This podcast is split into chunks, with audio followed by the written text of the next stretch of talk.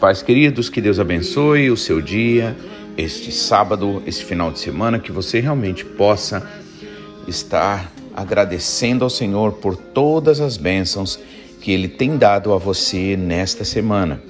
Não esquecendo de você separar o tempo para estar com o Senhor na igreja, juntos, né? Porque isto é agradável ao Senhor, isso é agradável ao nosso Pai Celestial e isto é uma orientação da palavra. Portanto, preste atenção nisso, busque realmente estar juntos e assim o Senhor derramar da sua bênção, como diz Salmo 133. Ó, oh, quão bom e quão suave é que os irmãos vivam em união, pois é como óleo que representa o Espírito Santo, o óleo do Espírito, né, que desce sobre a barba, a barba de Arão. Então, Arão era ali um dos líderes e barba significa honra, né? Então, é, quando nós estamos em unidade espiritual, o Senhor derrama do Espírito Santo e traz honra, porque tudo aquilo que você faz na orientação do Senhor, na orientação do Espírito Santo, traz honra a você, traz honra e glória para o nome do Senhor. Né? E aí, a continuidade do Salmo 133 diz que ali o Senhor ordena a bênção e a vida para sempre. Amém? Então, que você realmente possa dar essa atenção especial, pois enquanto muitos outros estão aí fora, principalmente países aqui que nos rodeiam, que não é, que querem e não têm essa oportunidade de se reunir, de adorar ao Senhor, de buscar o Senhor, né? Você tem essa oportunidade, não deve desprezar por nada. Amém? Que Deus abençoe dando continuidade nas nossas meditações no livro de Tiago, é, quero aqui ler então o, a partir do versículo 11, né? Do versículo, é, do versículo 7, né? aliás, versículo 6, a última parte, né? nós lemos o seguinte: Deus resiste aos soberbos, né? aos orgulhosos, mas dá graça aos humildes. Ele traz é, graça significa nesse caso é, algo que provoca no outro um sentimento gostoso de estar junto, né? Um sentimento prazeroso, né? Você já percebeu que existem pessoas que você tem muito prazer de estar junto, que é sempre bem-vindo, né? Enquanto tem outras pessoas, por exemplo, pessoas orgulhosas, pessoas que querem crescer em cima dos outros. Né? São pessoas que, na verdade, é, a tendência natural é os outros afastarem essas pessoas. Então, graça significa isso, esse prazer né, de poder estar junto. Não é um prazer carnal, natural, é um prazer espiritual, é algo assim que, tipo assim, você tem um sentimento que vai além do prazer carnal de estar junto numa festa, numa balada, por exemplo, é, numa diversão, né? Então, isso é graça de Deus. É uma coisa que você precisa pedir ao Senhor. Né? Inclusive, nas minhas orações, eu sempre oro, peço, Senhor, me dá graça, porque é através da graça do Senhor, a capacidade que o Espírito Santo traz para você, não de forma violenta, porque o Espírito Santo não trabalha com violência. Por isso é preciso que você se renda aos pés do Senhor. É preciso você fazer sua oração. Ninguém vai poder louvar a Deus no seu lugar, ninguém vai poder orar a Deus no seu lugar, né? Você deverá fazer isso, né?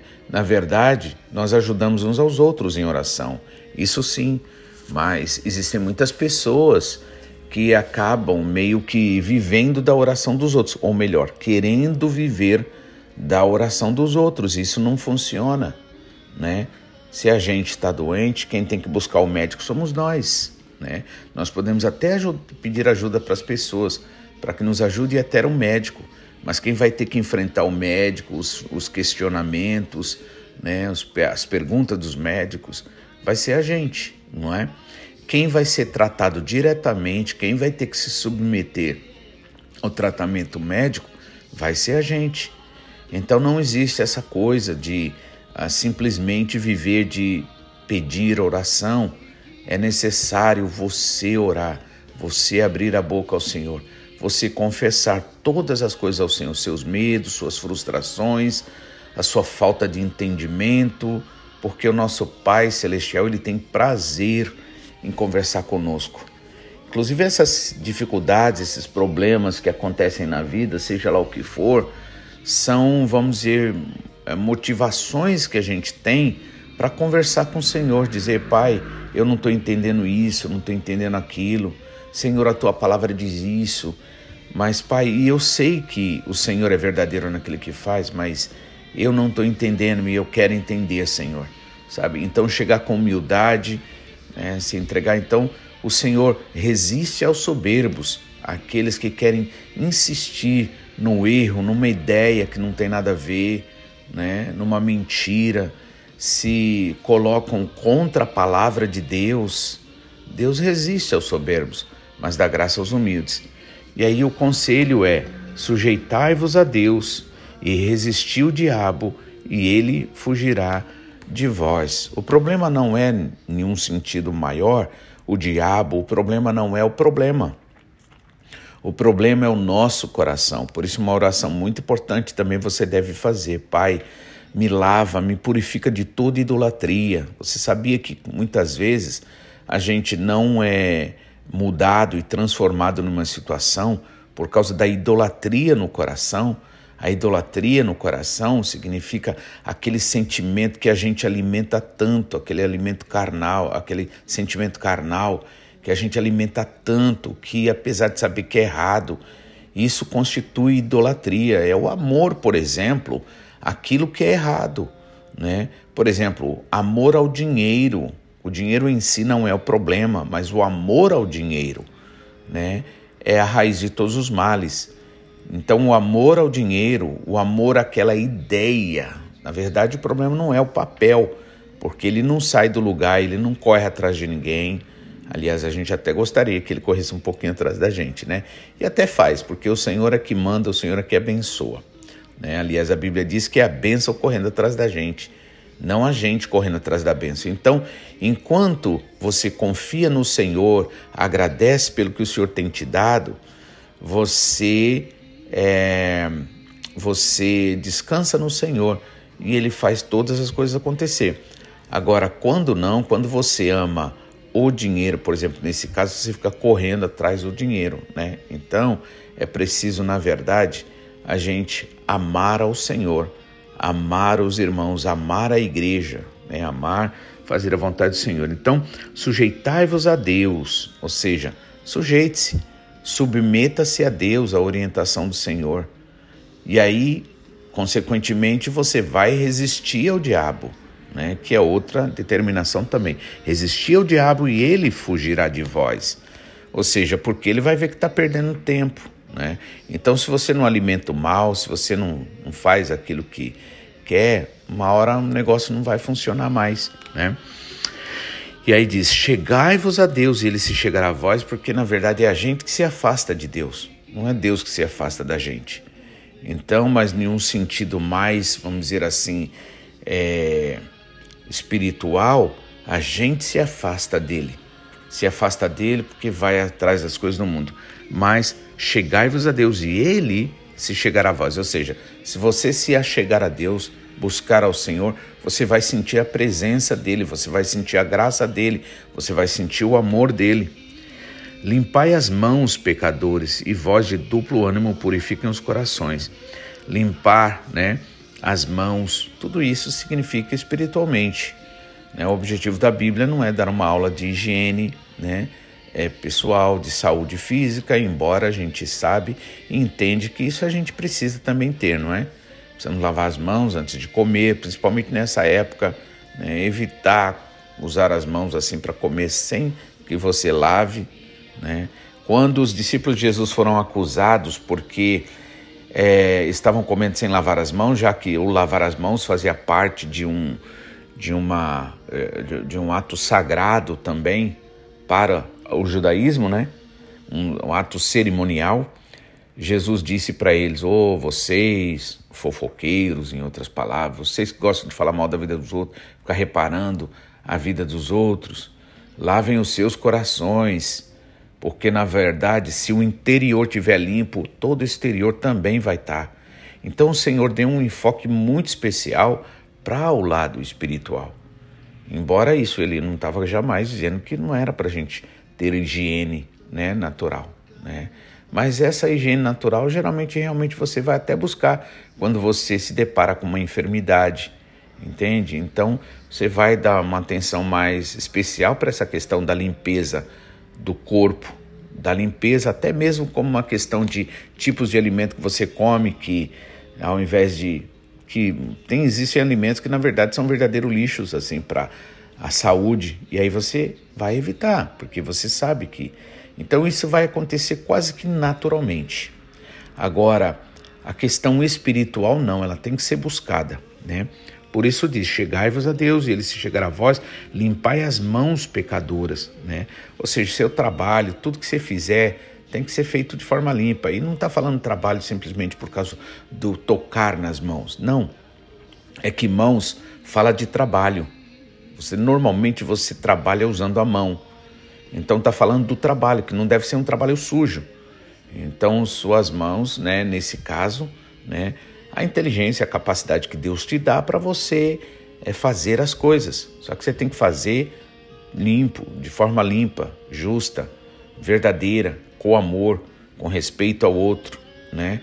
Então, limpai as mãos pecadores e vós de duplo ânimo, ou seja, que uma hora quer uma coisa que outra hora não quer, né? Uma hora quer, uma hora não quer, né? Duplo ânimo, purifiquem os vossos corações, ou seja, é, sabe, é, elimine todo e qualquer ideia, palavra, sentimento que vem à tua mente, ao teu coração e que te tira do propósito que você sabe que é verdadeiro de Deus.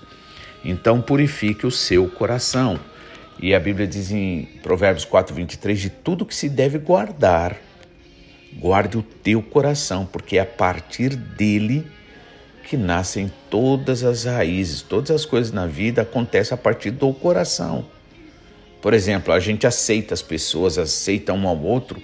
Por exemplo, quantos amigos nós temos, quantos amigos você tem, e eles nunca pediram um documento nosso para comprovar se é a gente mesmo, nunca pegaram, pediram e foram na delegacia ver se a gente não tem antecedente criminal.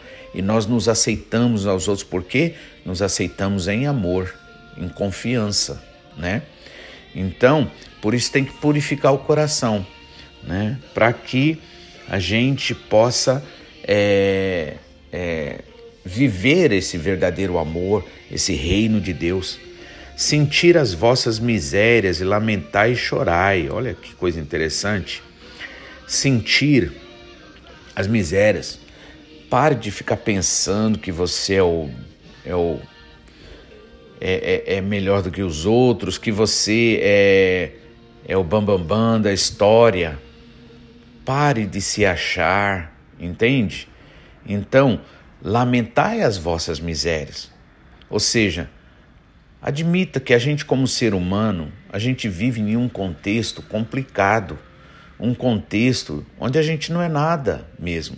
Hoje a gente está em pé, tem saúde e fala e tal. Amanhã, se acontece alguma coisa, amanhã, se a gente morre, acabou, nem a família vai querer ficar com a gente. Então, pare de pensar né, além daquilo que seja você de verdade.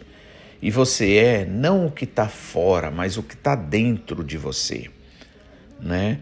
Por isso que Jesus falou: cuide do coração, cuide do interior, porque se o interior estiver limpo, todo o restante, todo o corpo terá, né? estará, né? Então, é, sentir as vossas misérias significa isso. Você, é, você para e, e, e admite, admite que não é nada, que não pode nada. Admite que esse orgulho leva você a uma atitude que é feia, uma atitude improdutiva, né? Admita. Ninguém precisa. Eu acho que é, a gente acaba chamando muito mais atenção dos outros quando a gente começa a se comprometer com a ideia dos outros e começa a querer ser, começa a querer se mostrar. Aí você atrai um monte de olhar, porque o mundo está procurando isso. Só que aí você sobe, sobe, sobe lá no palco e um dia cai. Aí todo mundo vê. Mas quando você é humilde e você você cai, o máximo que vê que você caiu foram as pessoas que estão bem juntinho de você, que é a família, os verdadeiros amigos. Então você, sabe, você não fica aí querendo crescer, querendo destaque, né? Então, isso é coisa que o mundo procura, isso é coisa que a carne natural, ou seja, o sentimento humano natural decaído procura. E é feio, então é, o Senhor te chama as coisas excelentes. Sabe o que significa isso? Coisas excelentes, coisas finíssimas. Muitas vezes eu oro, eu falo, Senhor, o teu padrão é alto demais para nós. Então, Senhor, me dá graça, Pai, e capacita-me pelo teu Espírito Santo, Senhor, para eu fazer aquilo que o Senhor quer que eu faça. Porque a realidade, Senhor, que a minha tendência natural é só fazer o que não presta. É se orgulhar, é querer ser melhor do que os outros, é falar mal dos outros, é pensar mal dos outros, é humilhar os outros. Essa é a minha tendência natural, não importa que eu não faça. Se eu não faço, não é porque eu não faço, é porque o Espírito Santo de Deus, ele age em mim, ele encontra lugar para agir em mim, ao ponto que na verdade não sou eu, é ele. Por isso que Paulo disse: Não mais vivo eu, mas Cristo viva em mim né? Então, sentir as vossas misérias significa isso. Parar de pensar que a gente é o bom, que a gente é melhor do que os outros, sabe? Isso vai começar a cortar a raiz pelo, pelo, pelo, pelo início, né? Do não falar mal, do não fofocar, do não ficar se alegrando com a derrota dos outros. Não ficar também com raiva quando os outros crescerem, quando os outros subirem. Muito pelo contrário, querer, querer aprender com aquela situação, porque o Senhor tem sim um lugar especial para você, no colo dele, por assim dizer, né, para mostrar uma linguagem mais assim carinhosa de pai para filho, né? Você está no colo do pai. Você sentiu o abraço do pai, sentir o coração do pai ali é, é, pulsando, né? Entende?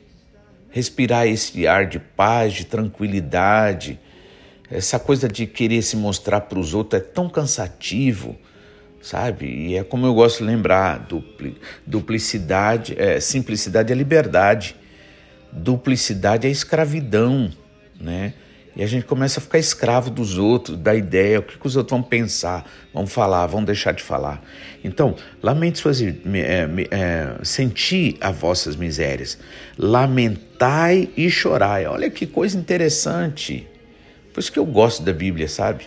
A Bíblia não vem para querer fazer a gente dar continuidade a um mimimi nosso, natural, aquela coisa super sensível. Como eu digo, a gente é tão sensível para sentir o que o outro faz com a gente.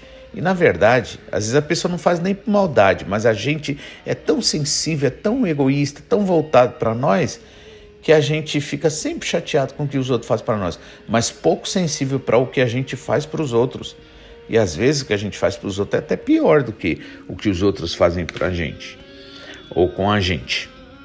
Então, lamentai e chorai, converta-se o vosso riso em pranto e o vosso gozo em tristeza. E é isso que eu gosto da palavra. Palavra boa, palavra de Deus, meus irmãos. Não vem para falar, nossa, você é lindo, você é linda, você é demais, você. Olha, eu sei que a gente é a menina dos olhos do Senhor. Quem é? Na verdade, não é qualquer um, tá? É aquele que se humilha diante do Senhor, aquele que aceita o Senhor, aquele que aceita a vontade do Senhor. Esse é considerado como a menina dos olhos do Senhor. Jesus disse: Ai daquele que fizer mal a um desses pequeninos. Quando Deus fala pequenino, com certeza não inclui só criança, não. mas todo e qualquer filho, filha espiritual que se humilha diante do Senhor, que, que deixa o canal livre, por assim dizer, deixa a sua vida livre para que a glória, o poder do Senhor, do Espírito Santo manifeste na vida dos outros. Então, converta o vosso riso em pranto e vosso gozo em alegria, porque muitas vezes as pessoas estão rindo, mas na verdade elas deveriam estar chorando. Né? Quantos riem do mal dos outros? Deveria estar chorando pela sua própria maldade. Né? E, e, e, o vosso gozo em tristeza. Né? Então, humilhai-vos perante o Senhor e ele vos exaltará. E, consequentemente, para finalizar, no versículo 11, diz assim: Irmãos, não falem mal uns dos outros. Quem fala mal de um irmão e julga seu irmão, fala mal da lei e julga a lei. E se tu julgas a lei, já não és observador da lei, mas juiz. Né? E há um só legislador e juiz que pode salvar e destruir. Tu, porém, quem és que julgas a outro? Então, na verdade, quando a Bíblia fala de julgar aqui, Está falando no sentido realmente de condenar, de ficar falando mal, de ficar criticando, de ficar com um olhar mal. Veja que, na verdade, a gente tem que pedir o colírio espiritual do Senhor para nós, para a nossa visão ser uma visão real, verdadeira, ver as pessoas como Jesus Cristo vê. Geralmente a gente resume as pessoas, assim, a, o relacionamento das pessoas entre ah, essa pessoa pode significar alguma coisa para mim no sentido de me fazer crescer, me fazer, né, é, ter as coisas que eu quero natural no mundo. E ou senão e aquelas que na verdade são pessoas que não fazem diferença na minha vida. Normalmente, as pessoas que vão mais fazer diferença, eu acredito que todas, mas a que mais vai fazer diferença na sua vida não é aquela que te dá aquilo que o mundo tanto oferece mas aquela que na verdade muitas vezes não tem o que te oferecer. Por isso que aqui também Tiago falou, né? Não fique tratando as pessoas com parcialidade. Trate com humildade, trate com humanidade, com respeito, né? Lembre, por trás de um par de óculos, como diz aí né, o povo, existe um coração que bate, uma alma que também tem sentimentos, que deseja, que tem desejos, que busca a felicidade, né, a verdadeira que só Deus realmente pode dar. Amém? Então que o Senhor te abençoe, que você realmente possa viver o melhor que o Senhor tem para a sua vida nesse final de semana. Não esqueça, né? A Bíblia diz no Antigo Testamento: seis dias trabalharás e o sétimo é do Senhor. Não estou aqui pregando lei no sentido do Antigo Testamento, mas a gente sabe que princípios da lei ficaram como não matar, como não falar mal, como não dar falso testemunho, né? Como não emprestar o dinheiro com os juros assim, aproveitando-se da necessidade dos outros para ganhar mais em cima. Então a gente não pode querer também ser, é, vamos dizer assim, hipócritas ao ponto de dizer, bom, Jesus Cristo veio, cumpriu toda a lei, então a gente pode fazer o que a gente quiser. Claro que não, porque agora a lei que a gente tem é mais forte ainda, é a lei do Espírito. E a Bíblia diz que Deus pesa os espíritos, pesa as intenções. Então, a realidade é que antigamente a lei ela trabalhava mais em cima da técnica, do fazer. Então, se você fazia e todo mundo estava vendo, vixe, você era justificado. Mas Jesus disse: Olha, a lei diz: Não matarás, eu, porém, vos digo: se você manter um sentimento né, de ira no seu coração, falta de perdão, você não perdoar, você já é um assassino. Você não vai ser, você já é um assassino e da pior forma, em outras palavras. Por quê? Porque é aquele que mata calado sem dar uh, o direito do outro se defender. Né? A lei diz: não adulterarás. Eu, porém, vos digo: se você olhar para uma mulher com um olhar impuro, você já cometeu adultério no seu coração. Então, não tem esse negócio, não tem ninguém puro naturalmente. Quem nunca pensou mal? Quem nunca pensa, às vezes, né, numa situação ou outra? Acontece comigo, acontece com qualquer pessoa. Então, não é a gente que tem que brilhar, é o Senhor que tem que lançar sua luz e seu brilho em nós, né? Que Deus abençoe você, que você realmente possa entender isso, que você possa buscar o Senhor de todo o coração, porque, como diz aqui, humilhai-vos debaixo da potente mão do Senhor, sujeitai-vos a Ele, né? E resistir o diabo e ele fugi, o inimigo fugirá de vós, né? Porque o Senhor dá graça aos que se humilham, em nome de Jesus. Que o Senhor te abençoe e que você possa realmente é, estar conosco, né? Amém?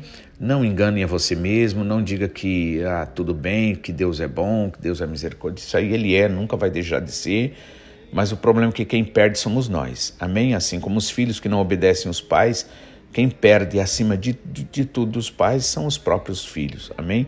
Que o Senhor te abençoe em nome de Jesus e bom culto para todos vocês.